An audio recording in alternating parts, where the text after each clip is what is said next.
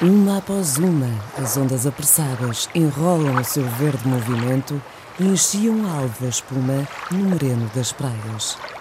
Ricardo Reis descreve-o assim num dos seus poemas, e é o som do mar que nos embala no encontro com o artesão da semana.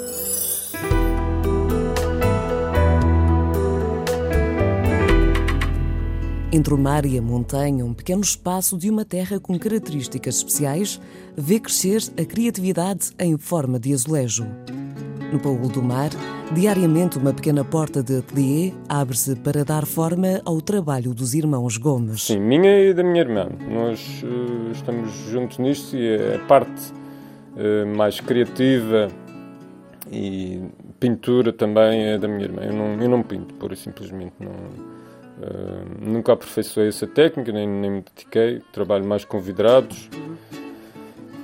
a pintura no, no, azulejo cru é, é a parte que a minha irmã faz e que não, não, não tenho bases nem, nem formação para isso. Duarte Gomes trocou o movimento das grandes cidades pela calma do polo do mar, com algumas escapadas ao Funchal, onde de resto podemos observar o seu dom numa das portas da Zona Velha.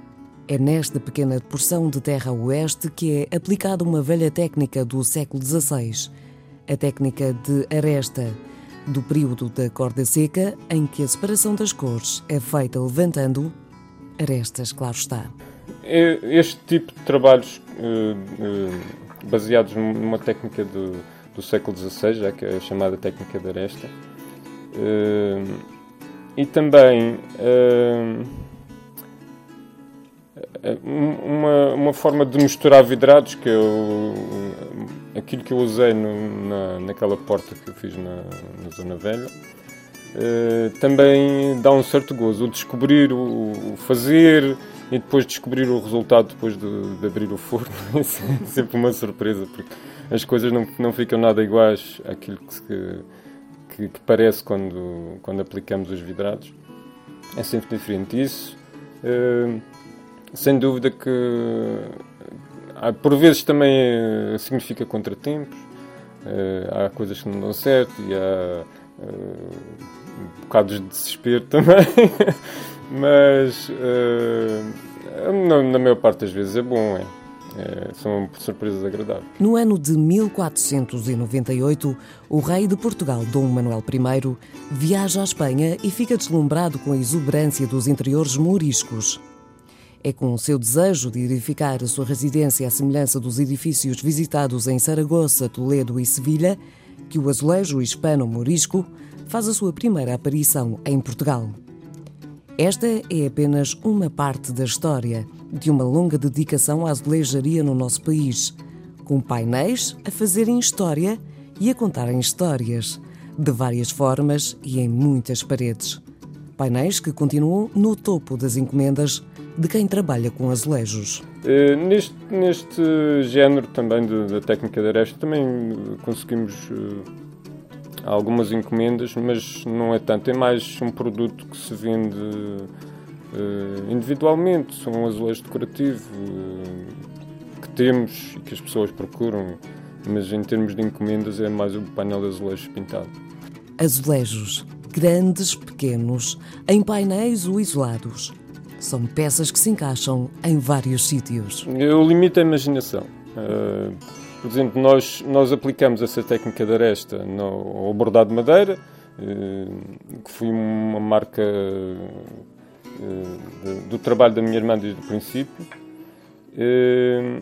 E pode ser aplicado de, de, todas e mais algumas maneiras. Pode ser um painel para, para ter na, na parede, pode ser um azulejo individual só para decorar um, um móvel, pode ser um tampo de uma mesa, enfim, não, não, neste campo não há limites. Duarte Gomes, o artesão que, digamos, empurrado pela vida para a azulejaria, faz da dedicação a sua principal arma artística.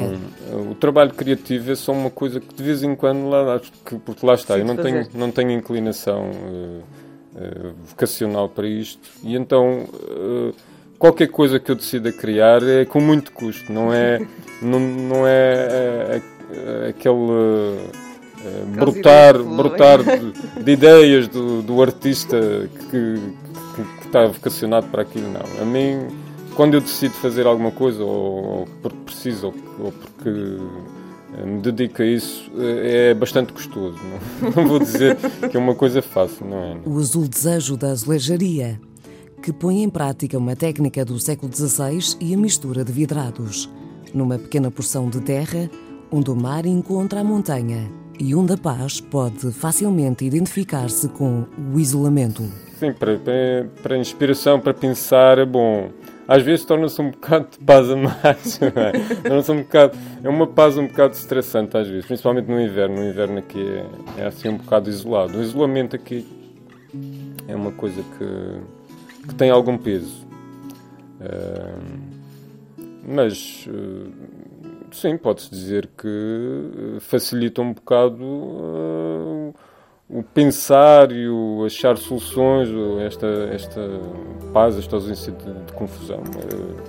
pode-se dizer que sim, na maior parte das vezes sim.